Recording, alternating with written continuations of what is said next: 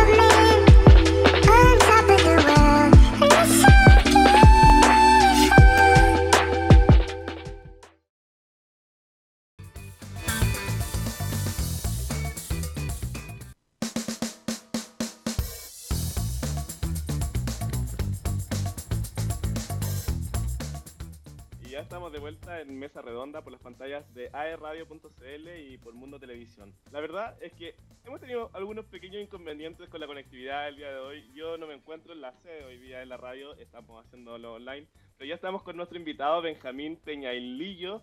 Él es estudiante de Derecho de cuarto año de, eh, en la Universidad Andrés Bello, de la sede Viña del Mar. Fue presidente de la Juventud Republicana de la región de Magallanes durante las elecciones presidenciales y parlamentarias del año 2021. Hoy es parte de la directiva de la Juventud Republicana de la región de Valparaíso y actualmente es creador de contenidos en TikTok, plataforma donde conversa de doctrinas políticas, contingencia y filosofía. Benjamín Peñailillo, muy bienvenido, ¿cómo estás? Hola Cristian, saludos y agradecido por, por la invitación, por supuesto. Benjamín, bueno, primero que todo preguntarte de dónde eres, porque algo hablamos de que estuviste en Punta Arenas, pero también en Valparaíso actualmente. ¿De dónde son tus orígenes? Claro, yo soy nacido, criado y educado en Punta Arenas eh, durante todo el colegio, y los, el, claro, hasta el 2018, pero tuve que salir eh, de la región por temas de estudio eh, y ahora me encuentro aquí radicado en, la región de Valparaíso, particularmente en Villa del Mar, para, terminar mi, mi carrera de Derecho. ¿Y cómo llegas a Derecho? ¿En, ¿En, tu infancia hay algún interés por el servicio público, por la red pública, por la política, la ideología en general? fue todo un, cambio, hay, hay, estos criterios y elementos. Eh, por un lado, por temas familiares, mi, mi familia siempre estaba involucrado en política, entonces siempre se hablaba de política y yo la rechazaba, me aburría, no me gustaba escucharla, entonces como que lo omitía un poco. Pero posteriormente eh, llega el, estallido social, 18 de octubre eh, del año 2019, donde nace mi interés por, por la política, por saber qué es lo que se estaba debatiendo respecto a seguridad social, derechos sociales, constitución principalmente. Yo en ese momento me encontraba estudiando una carrera nada que ver, yo estudiaba nutrición y dietética, y claro, en mi despertar y lo que ocurrió en ese momento dije, no, yo voy para la, a mí me gusta el servicio eh, público, me gusta la política, me gusta conversar y estudiar sobre esto y termino cambiándome de carrera y bueno, el resto es historia, ahora estoy estudiando derecho. Ya, me imagino que una vez que entraste a esto de involucrarte un poco más, sobre todo por la contingencia política, y viste que quizás había una carrera que se vinculaba más con esto, eh, me imagino ahí los estudios en Derecho Constitucional influyeron mucho en tu pensamiento crítico, en cómo veías las cosas, pero también eh, deben haber otros factores que te permitió también defender una ideología política. Eh, claro, ¿Cuáles son esos factores? Como te mencionaba, el primer factor, por supuesto, es el familiar. siempre mi, mi, familia ha estado por, por, el, por la derecha principalmente, pero yo no quería y no me sentía como decir, oye, soy de derecha porque mi familia lo es. Entonces ahí aparece este interés por, por, conocer las distintas doctrinas, no solo conocer el liberalismo, sino que también el materialismo, el marxismo, la socialdemocracia, el liberalismo igualitario. Y es así, eh, estudiando distintas doctrinas a través de libros, a través de eh, charlas o, de cursos que realizan ciertas fundaciones o centros de estudios como la FBP, Libertad de Desarrollo, como la ex Fundación Libertad aquí en Valparaíso, que fui moldeando mi posición política y, y por supuesto también que los, el estudio universitario me ha ayudado, ya, ya he sumado puntos a esto y finalmente encuentro mi, como mi hogar político en el liberalismo clásico. Perfecto, liberalismo clásico que pone a la persona en el centro, digamos, que básicamente le entrega una iniciativa privada a las personas para que puedan desarrollarse plenamente, tanto espiritual como materialmente posible.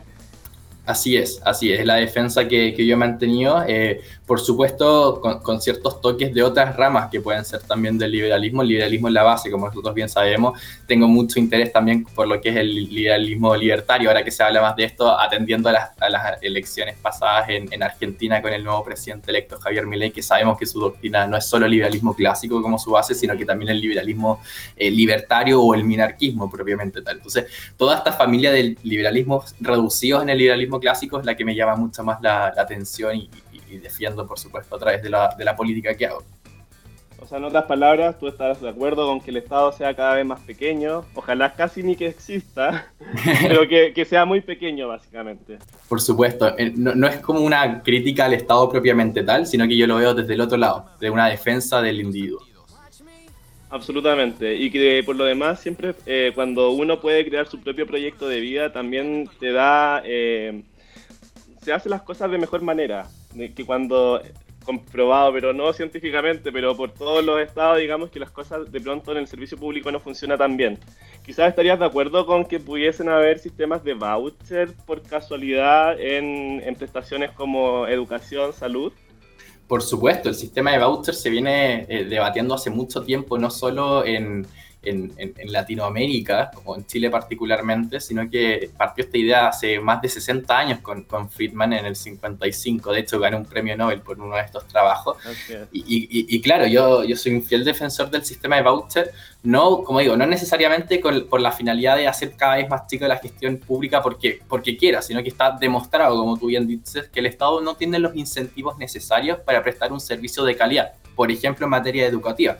Nosotros vemos que en Chile, por ejemplo, todos los años va aumentando el presupuesto en, educación pública, pero curiosamente la calidad de este ha ido en deterioro. Yo creo que el ejemplo de los liceos eh, emblemáticos en, la región metropolitana, por ejemplo, pues, sorry por los centralistas, pero es lo que se me viene a la cabeza, eh, ha habido un cambio entre el 2015 hasta ahora el 2023, por ejemplo, con el Instituto Nacional.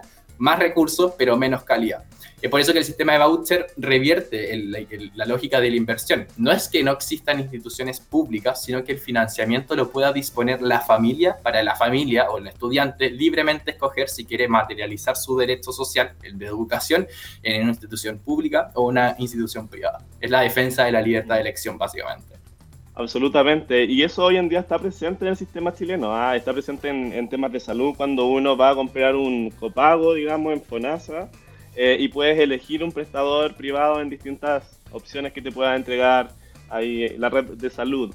Así que sería muy interesante poder aplicarlo también en, en, otros, en otras materias que son como educación, donde, por ejemplo, se pagan mensualidades por, por persona, por alumno, más de 200 mil o 300 mil pesos, no recuerdo la cifra exacta, pero, pero sí, efectivamente, es con esa cantidad de dinero, si se le va entregando a las, a las personas, no el dinero, sino un voucher para que cobren ese dinero en, en algún, o ese servicio en, alguna, en algún centro educacional, que estos centros educacionales se puedan pelear básicamente en la educación de tu hijo.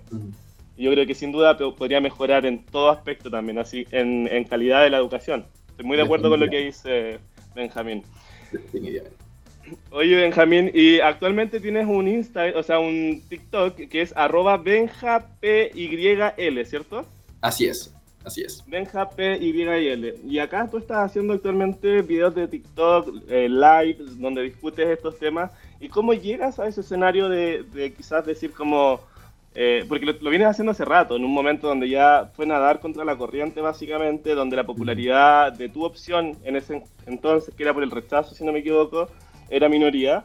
Eh, ¿Y cómo, cómo, cómo llegas a, las redes sociales a, a, defender tus ideas?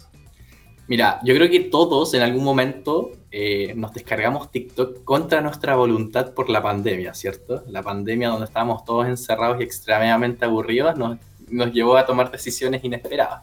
Una de esas es descargarnos TikTok porque se hablaba de todo. Uno, uno pensaba que TikTok era como solamente bailes o, o, reto y cosas así. Y claro, yo me instalo la, aplicación y voy bajando por, por, la pantalla y veo gente hablando de política. dije, oye, qué, qué, interesante esto. Esto no era solamente bailes.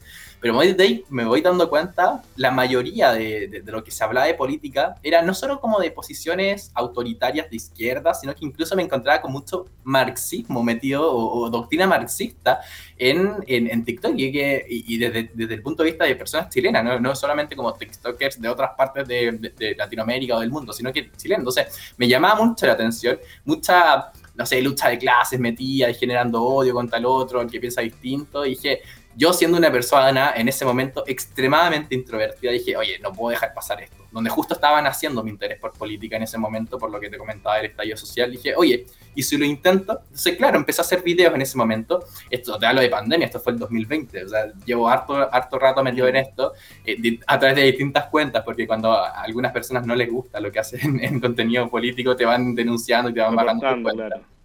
Y ahí así es como he fortalecido una red también, no solo yo, sino que otras personas más, he ayudado a otras personas que no sientan miedo de difundir en redes sociales el pensamiento político. Hace tres años era muy difícil, yo pertenecía al primer rechazo, cuando solamente éramos el 22% de la población y nos apuntábamos con, los enemigos del Estado, del pueblo, éramos nosotros. Nos funaban, nos censuraban, nos amenazaban, pero ahí estábamos, éramos poquitos, pero ahí estábamos dando la pelea en redes sociales. En ese momento la campaña era casi exclusivamente por redes sociales atendiendo la pandemia. En Punta Arenas fue una de las comunas que estuvo en cuarentena durante mucho tiempo, entonces la campaña la tuve que erradicar exclusivamente en, redes sociales. Ahora ya la campaña es distinta, voy como redes sociales es un pilar fundamental, pero también la campaña ahora respecto a este plebiscito de salida en terreno también es muy, muy importante. Vamos a hablar sobre el trabajo que está haciendo actualmente y sobre cómo eh, se está viviendo esta actual campaña por el a favor y el en contra eh, para este plebiscito del 17 de diciembre. Pero antes, Benjamín, nos vamos a ir a una pausa comercial y volvemos en un minuto.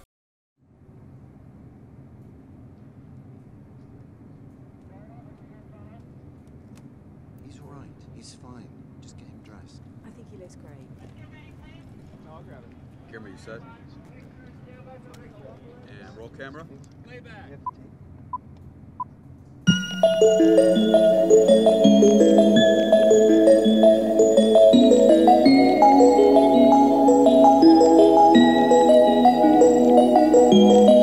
I'm done hating myself for feeling.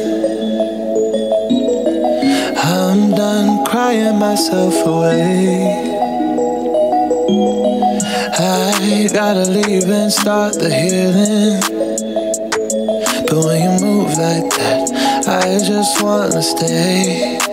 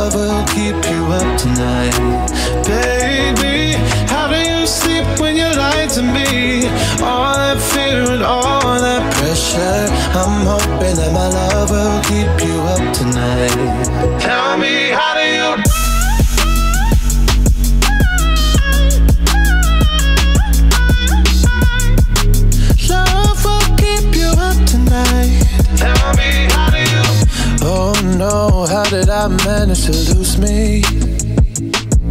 I am not this desperate, not this crazy. There's no way I'm sticking around to find out. I won't lose like that. I won't lose myself.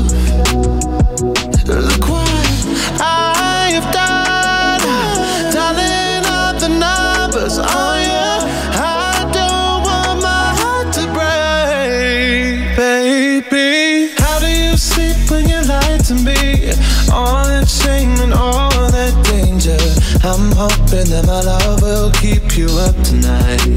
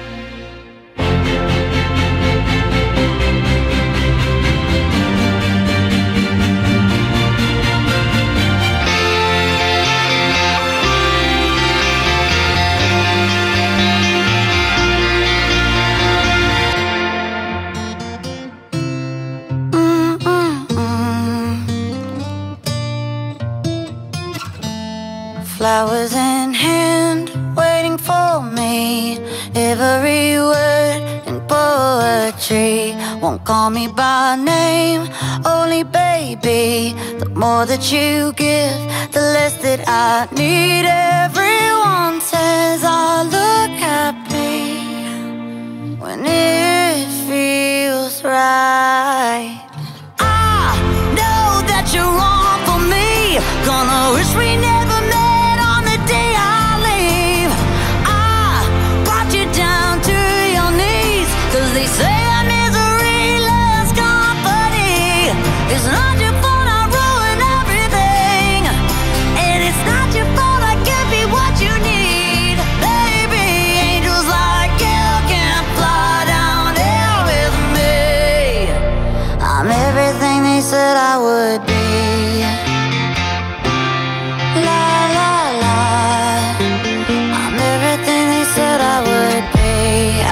you down so Love you goodbye before you let go. Just one more time. Take off your clothes, pretend that it's fine. A little more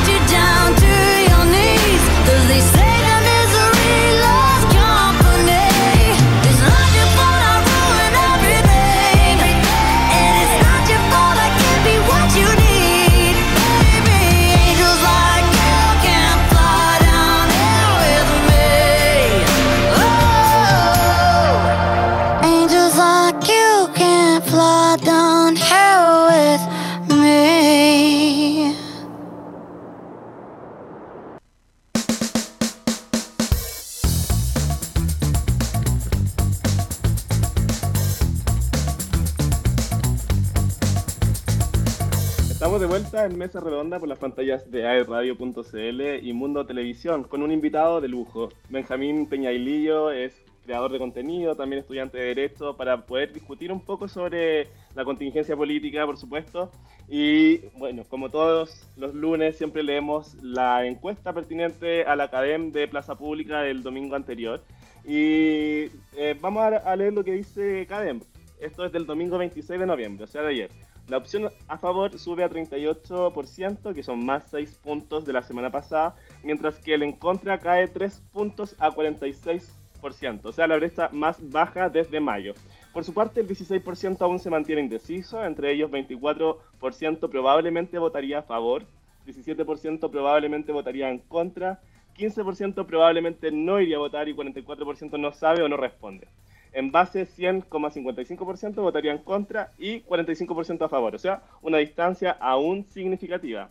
51% dice que ha visto la franja electoral, que son 14 puntos menos que la franja del plebiscito del 4 de septiembre del año pasado. La franja de la favor es evaluada con nota 4,3, mientras que la del en contra con un 3,8. En ese contexto, la franja de la favor logra comunicar mucho mejor sus ideas es más creíble y es más transversal, según lo dice eh, esto CADEM. Benjamín, tú me estabas comentando que estuviste creando contenido en el primer rechazo, es decir, que fuiste de este 22% que no quería un cambio constitucional, pero hoy estás en una vereda muy distinta en el cual tú estás a favor de esta propuesta constitucional. ¿Cómo me explicas tú eh, ese cambio en el cual eh, tú no querías un nuevo texto, pero hoy en día estás defendiendo esta propuesta que viene a derogar el texto que tú querías mantener? Claro, esta, esta pregunta es muy interesante porque en principio suena como, oye, esta es una voltereta de los que estaban en esa posición, pero yo creo que es muy importante eh, conocer el contexto en general. En el año 2020, cuando se empieza a debatir el primer cambio constitucional con este famoso Gran Acuerdo por la Paz y la nueva constitución del año eh, también del 2019 en el Congreso, en el ex Congreso, donde estaban todos los políticos, ahí lo que movía o lo, lo, que era el fundamento de este cambio constitucional era por los derechos sociales, ¿cierto? Mejor, mejor pensiones, mejor salud, mejor educación, en materia de, de trabajo, y cosa que compartimos yo creo que transversalmente. Por supuesto que hay que mejorar eh, esas demandas legítimas sociales. El problema es que en ese momento se, mencionaba que era a través de la Constitución donde se podía mejorar esta, todas estas políticas públicas, y nosotros les mencionábamos que no, eso se, se, hace a través de bajadas legislativas, tú puedes mejorar todo el sistema de pensiones en, en, completo sin tocarle una coma a la constitución vigente, y cosa que yo sigo manteniendo, para avanzar en demandas sociales no es necesario un cambio constitucional.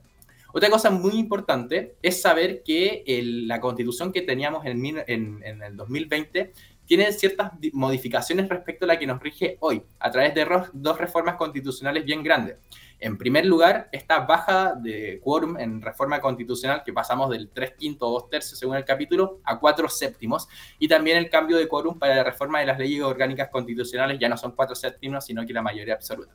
Estos cambios son, si bien se pueden ver como muy, muy insignificantes, son extremadamente relevantes para la protección de nuestros derechos fundamentales propiamente tal, atendiendo que hay un sector político que tiene una agenda que es cambiar toda la lógica de nuestros derechos fundamentales y sociales para avanzar en un rol más activo del Estado, cosa que nosotros, como conversamos antes, es un tremendo riesgo. Porque ahora estoy en la posición de la favor, no por cambios de derechos sociales propiamente tal, sino que mi punto fundamental es el sistema político. Yo personalmente, y, he estudiado harto el tema, no conozco un país que, que, en los últimos 50 o 40 años haya hecho una reforma del sistema político a través de una reforma constitucional porque es como raro que los mismos políticos cambien sus reglas para exigirle más responsabilidades ellos mismos. Entonces, por eso que este cambio constitucional, esta, propuesta de nueva constitución, constitución, se hace cargo de temas muy importantes para mejorar el sistema político y la gobernabilidad. Como ya se ha mencionado mucho, eh, bajar los diputados a 138, el umbral del 5%, o más responsabilidades para los diputados, por ejemplo, ya no van a poder renunciar a, a sus partidos políticos y poder migrar de uno u otro, como ya lo han hecho muchos parlamentarios. Todo eso ha afectado nuestro sistema político y por consecuencia a la gobernabilidad del presidente que sea de turno, sea de izquierdas o derechas, le ha costado mucho. La evidencia fue el caso del gobierno pasado del presidente Piñera, está ocurriendo lo mismo con el gobierno del presidente Boric. Y esto es todo respecto al sistema político, que como te digo, es lo que me hace hoy votar eh, a favor.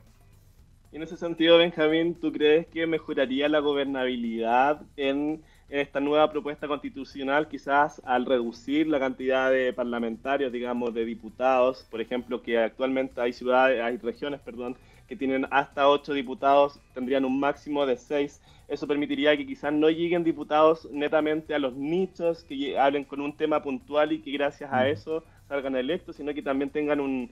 Eh, sean un conjunto de distintas ideas las que defiendan, ¿o no? Claro, eh, el, problema de gobernabilidad y el sistema político cae en varios elementos. Un lado es que tengamos muchos parlamentarios, otro que es muy importante, que incluso le podría dar más importancia o más ojo, es la cantidad de partidos políticos que tienen injerencia en el Congreso Nacional. Hoy estuve viendo las cifras y son 23 partidos políticos. 23 partidos, wow, eso no lo sabía y partidos políticos que tú los ves y es lo mismo. Puedes creer que existe el Partido Humanista, por ejemplo, que tiene un diputado, y además existe un partido que se llama Acción Humanista, que también tiene un diputado. Siguen la misma lógica del humanismo, pero tienen partidos distintos. Y tú dices, oye, pero ¿es importante para la representatividad que existan partidos políticos? Por supuesto que sí. Lo que, lo que, lo que se busca con esta regla no es bajar la representatividad, sino que mayor responsabilidad para los partidos políticos, porque teniendo tantos va limitando desde que se debe hablar más en materia de eh, pedir la voz en las comisiones especiales o en, los plenos respecto a las distintas leyes, sino que también en temas de, las iniciativas, en temas de eh, las votaciones propiamente tal, todo va desacelerando perdón, el trabajo y la materia legislativa. Ese es un punto muy importante y además generar más responsabilidad para los parlamentarios. Como te mencionaba con la pregunta anterior, nosotros actualmente la constitución vigente ha permitido que parlamentarios vayan migrando de un partido político a otro. Esto independiente me pueda beneficiar a mí como militante de un partido que ha recibido a, a diputados que se han salido de otros yo creo que eso está mal, porque uno vota también no solo por la persona propiamente tal, sino que por el ideal que hay de fondo. Y un, y un político que va emigrando de un, de un partido a otro, generando tal comité y generando después otro, como es el caso de, dos parlamentarios en particular, genera menos responsabilidades sobre, sobre estos mismos. Perfecto. Y en ese sentido, eh, Benjamín, ¿crees que sea un riesgo el que se, eh, se, vote en contra esta propuesta constitucional? Porque en cierta manera se dejaría el tema de todo esto que hemos vivido esta, desde el estallido de cambio constitucional, siga abierto eh, a los futuros años. Porque, claro, en el gobierno han dicho que no, pero veamos cómo han, han ido actuando durante el tiempo en base a este mismo tema. Claro, aquí existe algo bien, bien curioso. De hecho, dos horas antes de lo que estamos hablando de esto, salió una, una resolución firmada por casi todos los partidos políticos del oficialismo diciendo que hoy, de ganar el en contra, se cierra el proceso constituyente. Dice así, hoy, firmada por un partido, que es el Partido Comunista, que hace dos semanas su presidente decía que teníamos que continuar con el proceso constituyente a través de una asamblea. La autora Cormano lo dijo no, hace mucho en una entrevista, en, no, recuerdo qué era en particular. Entonces existe como cierta contradicción. Les podemos creer, nos dan la garantía. O sea, yo de buena fe, insisto, me gustaría creerles, pero si tenemos declaraciones de dos semanas antes diciendo que debemos continuar con un proceso constituyente, las voces desde el PC o, más radicales del Frente Amplio, pero a su vez nos dicen que no, eh, no, tiene mucho peso o sustento aquella declaración, atendiendo que dicen expresamente de que de ganar en contra hoy no continuaría el proceso constituyente, pero nada nos asegura que terminado el gobierno del presidente Boric puedan continuar con, con su finalidad que siempre ha sido cambiar la constitución vigente. Además, existen otras voces ya cercanas a la centro izquierda que dicen no, no vamos a continuar con el proceso constituyente entendido como un proceso cuando se elabora a través de un consejo, una asamblea o una convención, sino continuar con el proceso constituyente pero en el Congreso. Ayer un parlamentario del Partido Radical en el programa Sin Filtros, que creo que todos conocemos muy bien, eh, manifestó de que tenía interés de meter a través de reforma constitucional el texto elaborado por la comisión de expertos para que esa, o, aparte de este texto, sea nuestra constitución vigente. Y ahí nos estaríamos saltando un plebiscito, un órgano electo por la ciudadanía para la elaboración, y, creo que va a generar mucho más ruido y descontento por la ciudadanía. Ya, mira qué buen detalle lo que dice Benjamín, porque efectivamente eh, hablamos de reformas constitucionales. O sea, ahora efectivamente eh, las personas que antes decían que esto no se podía cambiar con reformas constitucionales, Ahora que se han bajado los quórums, como tú comentaste hace un rato, podría ser mucho más riesgoso la inestabilidad del país, digamos, porque no va a haber certidumbre con respecto a qué sigue o no. Por supuesto, por supuesto que trae incertidumbre. Eh, si nos dicen que no vamos a continuar con un proceso a, través de un órgano, como puede ser un consejo, pero nos dicen que sí va a ocurrir dentro del, eh, dentro del mismo eh, Congreso Nacional a través de una gran reforma, que es lo que se ha hablado.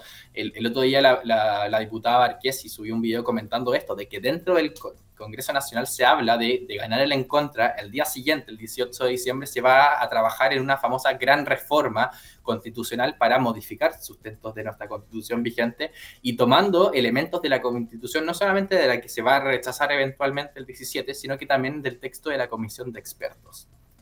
Perfecto. Y, y tú, Benjamín, que estás eh, dialogando, eh, discutiendo distintas eh, posiciones en las redes sociales, eh, ¿por qué piensas, eh, bueno, no, no, no, no, es tu responsabilidad hacer este juicio de valor, pero, pero ¿por qué crees que estas personas que de pronto solicitaban mayor, no sé, eh, cantidad de derechos a las mujeres o que se les reconozca a la mujer constitucionalmente, entre otras cosas, vean que hay un avance, pero aún así estén en contra de ellos?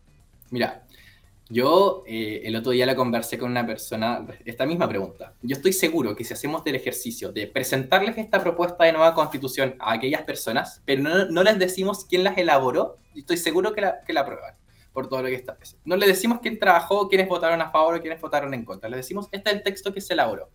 Estoy pero absolutamente seguro que van a venir y, vamos, y tendríamos un gran, un gran apruebo o, o a favor transversal.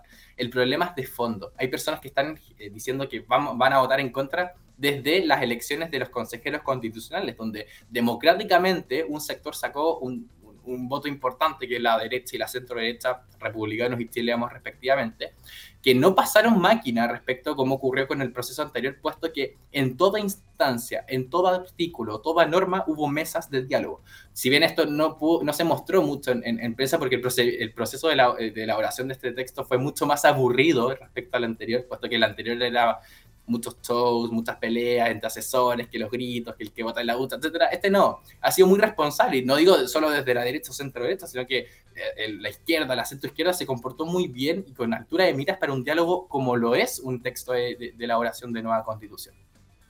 Estoy muy de acuerdo en eso. En la forma, al menos siendo objetivo, en la forma fue mucho más serio que el proceso anterior. Y bueno, tú hablas de que una persona si la lee la aprueba o vota a favor. ¿Por qué votaría a favor en ese sentido, Benjamín? ¿Qué derechos y libertades fundamentales están eh, mejor que el texto vigente que nosotros tenemos actualmente? Mira, la constitución vigente, para que vayamos entendiendo, en su artículo 19 contempla 26 derechos fundamentales derechos como el de la salud, la educación, eh, seguridad social, propiedad a la propiedad, entre otros.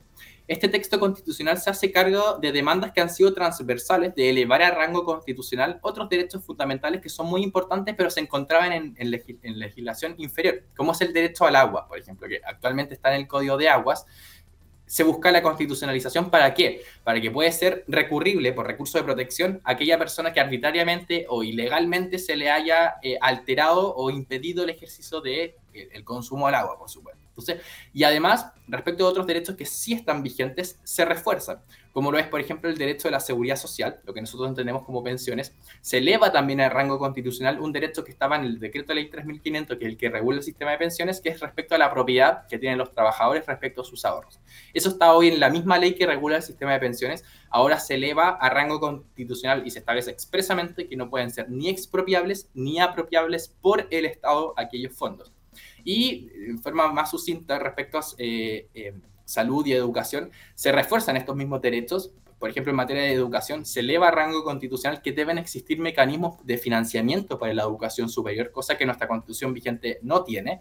Y además se refuerza la libertad de elección no atendido a la capacidad económica, como algunos quieren plantear en el debate o en las distintas franjas, sino que, como conversábamos antes, eh, libertad de elección refería a que tenemos el financiamiento y libremente, teniendo ya el financiamiento por parte del Estado, queremos materializar nuestro derecho social, sea a través de una institución pública o una institución privada.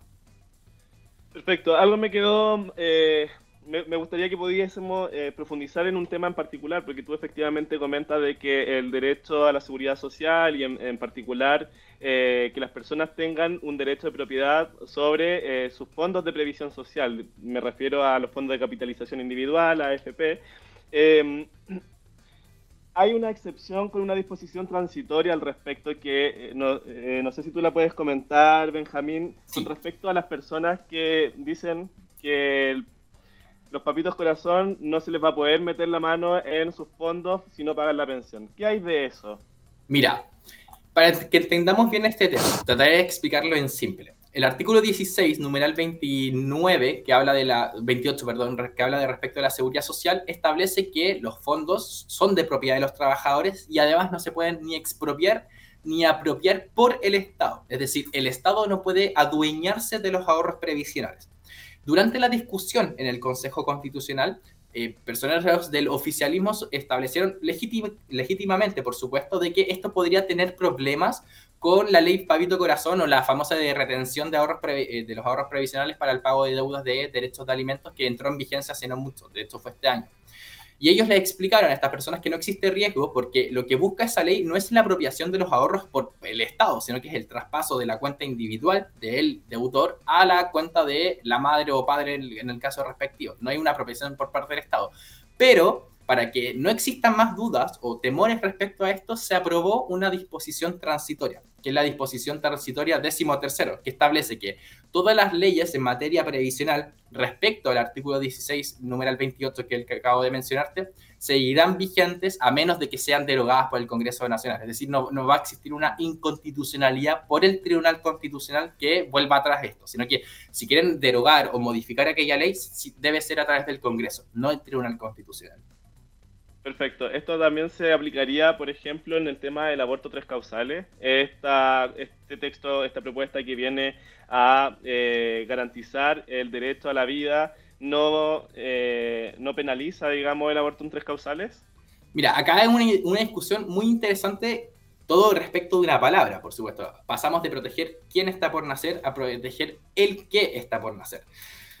Eh, lamentablemente aquí entramos en temas propiamente de interpretación en manos del Tribunal Constitucional. El Tribunal Constitucional con la, normativa vigente ha tenido distintas posturas. En una sentencia del 2007 declara que toda persona, o sea, que todo ser humano sí es persona y el que es persona desde la concepción. Pero además tenemos la del 2017, donde se rechaza el requerimiento del aborto de tres causales, deja las dudas respecto a si es persona o no, puesto que el argumento central para eh, la, aprobación de la ley de aborto tres causales no es si es persona o no, sino que es generar, eh, o sea, no, beneficios, sino que no es generar perjuicios eh, en cuanto a la mujer, que no le podemos exigir más de lo que puede en, esas tres situaciones particulares, que la inviolabilidad del feto, el tema del aborto o el riesgo de la madre. ¿Qué es lo que ocurre con este cambio? Si bien todos los, los, los consejeros constitucionales al momento de aprobar esta ley esta norma perdón, establecieron que su finalidad no es volver atrás respecto a la ley de aborto tres causales con esto, sino que es de una manera simbólica establecer constitucionalmente que el nacituros es alguien y no es algo. Eh, que, que, es un tema muy importante. Nosotros entendemos y los consejeros entendieron que eh, esto puede, puede generar dudas respecto a sectores más progresistas, que es súper válido, por supuesto. Y es por eso que a través de la comisión de expertos, un grupo de, de, comisionados de, centro derecha, eh, recuerdo Natalia González, Catherine Martorell, por ejemplo, que fueron siete en total, pusieron una indicación para volver atrás, es decir, no nos quedemos con el quién, sino que volvamos a la, a, la, a la normativa vigente, la constitución vigente con el qué.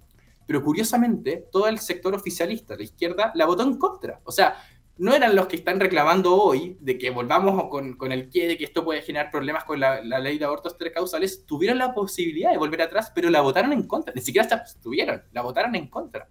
Entonces ahí queda claro quizás, porque a la par de esta indicación de volver atrás, el oficialismo presentó una modificación o estas enmiendas a la, al, al, texto de los consejeros de eliminar el derecho. O sea, no, no, que no esté constitucionalmente el derecho a nacer sino que, que no exista. No, no volver al qué, sino que precisamente no exista. Ahí están las actas de los comparendos que han sido publicados en redes sociales. Yo lo conversé, tengo un video de hecho hablando de este tema en profundidad porque yo sé que puede ser súper interpretativo, súper específico y, quizás incluso difícil de entender para las personas que incluso estudiamos esto, pero hace mucho ruido que las personas que hoy están reclamando, que son las personas del oficialismo que están en contra de que existe un eventual riesgo, teniendo la posibilidad de reparar ese riesgo, no lo hicieron. Perfecto, son las mismas personas que entonces votaron a prueba en el, en el plebiscito anterior, digamos. O sea, para hacer una comparación entre qué es lo que ellos quieren y lo que estamos o, se está ofreciendo ahora, eh, no se acerca en lo absoluto al texto constitucional que ellos redactaron anteriormente. Exacto, exacto. Perfecto. Y con respecto a las libertades fundamentales en esta propuesta, me imagino se garantiza la libertad de cada persona en, en, todos los aspectos que también estaban eh, están actualmente reconocidas, garantizadas en la Constitución vigente. Es decir, eh, la libertad, por ejemplo, de emitir opinión, libertad de culto, libertad de conciencia. Encontramos todos estos derechos básicos, fundamentales, garantizados en la Constitución. Exacto, están en los mismos términos, incluso algunos precisados aún más para no generar dudas o, problemas en la interpretación de estos derechos.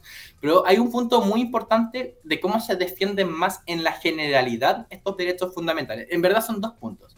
En primer lugar, para entender la diferencia. La constitución vigente, cuando se nos vulnera alguno de nuestros derechos fundamentales, nosotros podemos recurrir a una corte de apelaciones con el famoso recurso de protección que nosotros conocemos. Pero este recurso de protección lo podemos utilizar solo respecto de algunos derechos fundamentales. Por ejemplo, respecto al acceso a la, educación, nosotros no podemos presentar un recurso de protección si es que se nos niega, por ejemplo, este derecho. Este texto constitucional presentado por el Consejo eh, permite que cualquier vulneración a cualquiera de los 37 derechos fundamentales sean recurribles de protección ante la Corte de Apelaciones, que eso es muy importante para, materializar, por supuesto, el derecho ante una ilegalidad o una arbitrariedad en el ejercicio de este. Y otro punto muy importante es que en el artículo 23 establece algo que no, no, menciona la constitución vigente, es que solo la ley podrá restringir o limitar nuestros derechos fundamentales.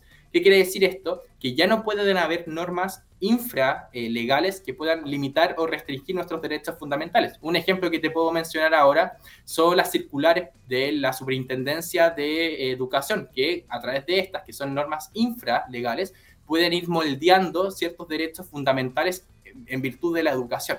Con este avance, como una garantía, es decir, se pueden restringir, por supuesto, y limitar nuestros derechos fundamentales porque no son abstractos, pero sí, para hacerlo debe ser solo a través de una ley. Perfecto.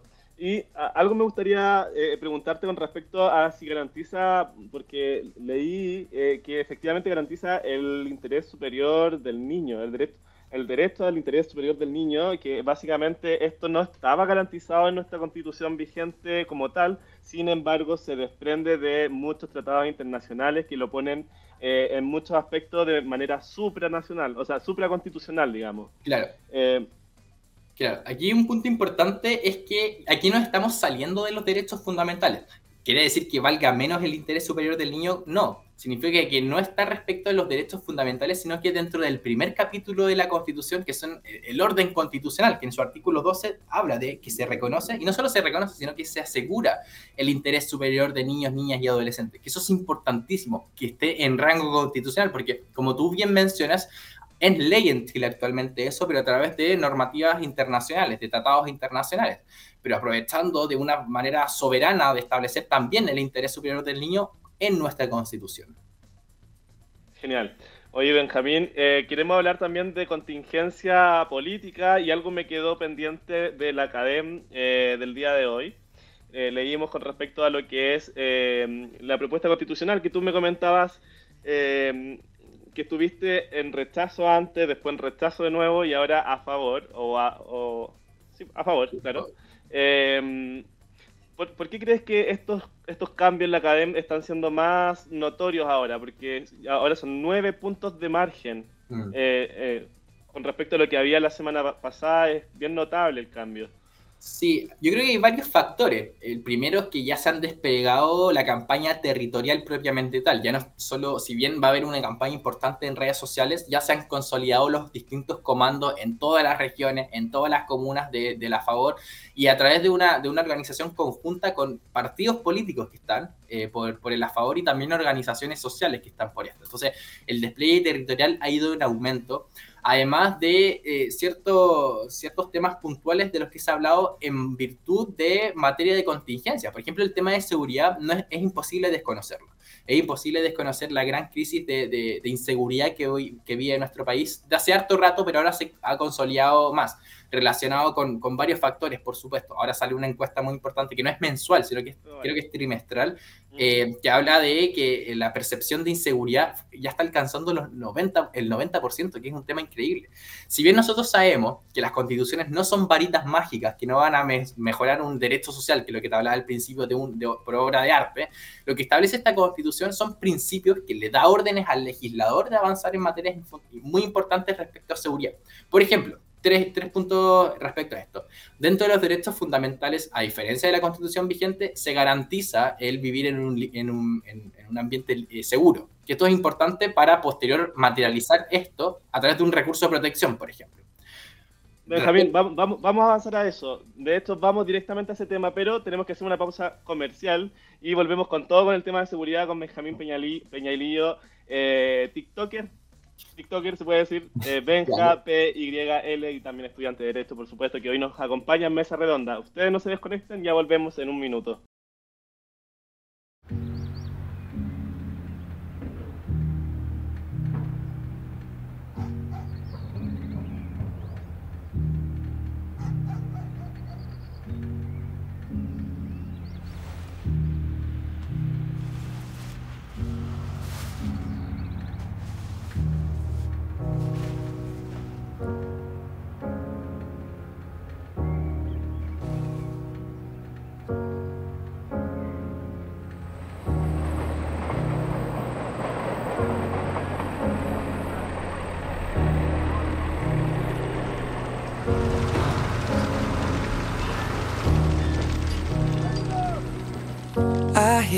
A lot about sinners. Don't think that I'll be a saint. But I might go down to the river. Cause the way that the sky opens up when we touch it, it's making me say that the way you hold me, hold me, hold me, hold me, hold me.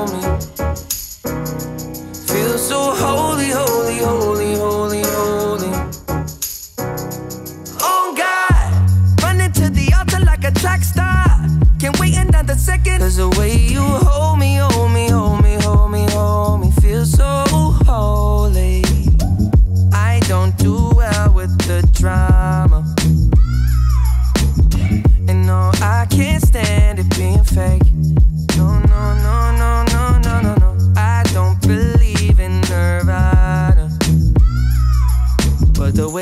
love in the night gave me life, baby. I can't explain it. The way you hold me, hold me, hold me, hold me, hold me. Feel so holy, holy, holy, holy, holy. Oh God, running to the altar like a track star. Can't wait another second. Cause the way you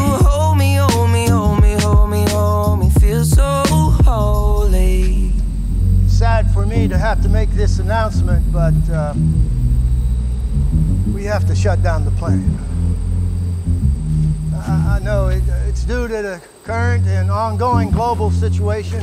Uh, you have been incredible employees, and there is simply no way that we can keep afloat at this particular point in time. I want each and every one of you to know that you are highly valued going to. I'm truly sorry. They say we're too young and the pimps and the players say don't go crushing. Wise men say fools rushing, but I don't know. They say we're too young and the pimps and the players say don't go crushing. Wise men say fools rushing, but I don't The first step pleases the Father.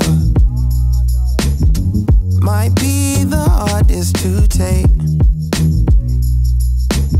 But when you come out of the water, I'm a believer, my heart is fleshy. Life is short with a like Joe Pesci. They always come and sing your praises, your name is catchy. But they don't see you how I see you, Parlay and Desi. Cross tween, tween, Hesse. Hit the jet speed, when they get messy, go lefty, like Lionel Messi. Let's take a trip and get the Vespas, or rent a jet ski. I know the spots that got the best weed, we going next week. I wanna honor, wanna honor you. Rise groom, I'm my father's child. I know when the son takes the first step, the father's proud.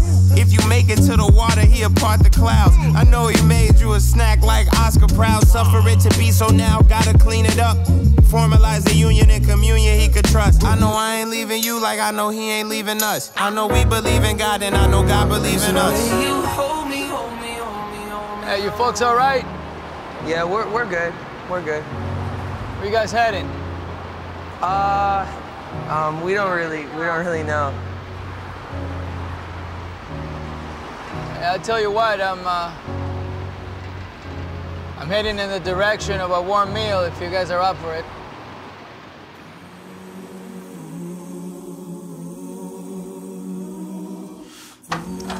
Buenas noches.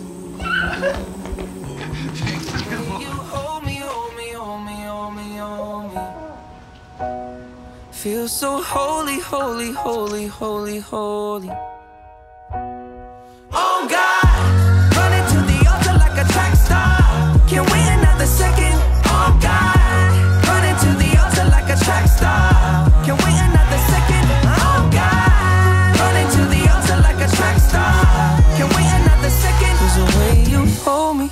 hold me, hold me, feel so ho- ho- ho- holy.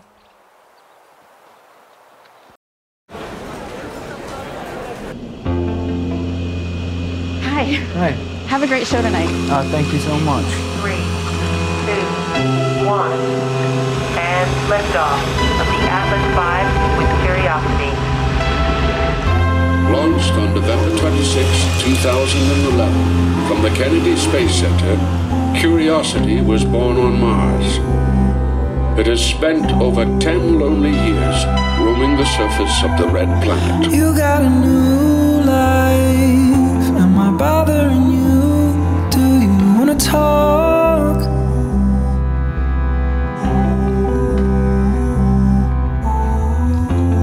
We share the last line. Then we drink the wall till we wanna talk.